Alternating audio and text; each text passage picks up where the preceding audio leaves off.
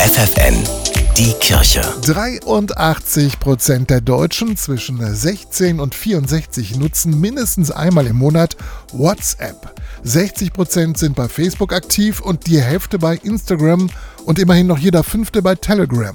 Das sagt der neueste Digitalreport.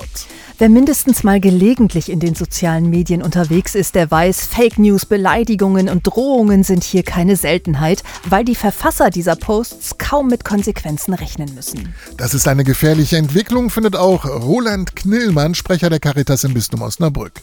Er hat erlebt, wie Impfgegner und Corona-Leugner im Netz Lügen verbreiten und er ist davon überzeugt, wer so etwas tut, der will nur spalten. Wir müssen streiten in unserer Demokratie, aber das kann nur gelingen, wenn wir mit Respekt und auf der Grundlage von Fakten das tun. Deswegen gehören an der Stelle Hassrede und Fake News auf jeden Fall zusammen, weil wenn das zusammenkommt, dann geht gar nichts mehr. Dabei wäre es bei vielen Themen wichtig, in Ruhe miteinander zu reden und Argumente auszutauschen.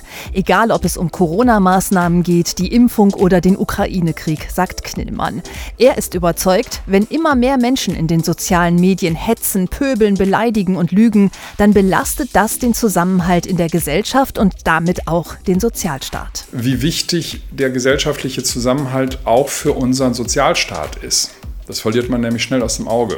Solidarität kann nur funktionieren, wenn wir zusammenhalten. Und das geht nur, wenn wir miteinander auch reden können. Das gilt natürlich auch für diejenigen, die die sozialen Medien nicht nutzen, sagt der Caritas-Sprecher. Das ist dann letztlich relativ egal, in welchem Kanal man sich bewegt, weil das Grundproblem betrifft uns alle. Wie können wir mit Respekt und auf der Grundlage von Fakten gut miteinander im Gespräch sein?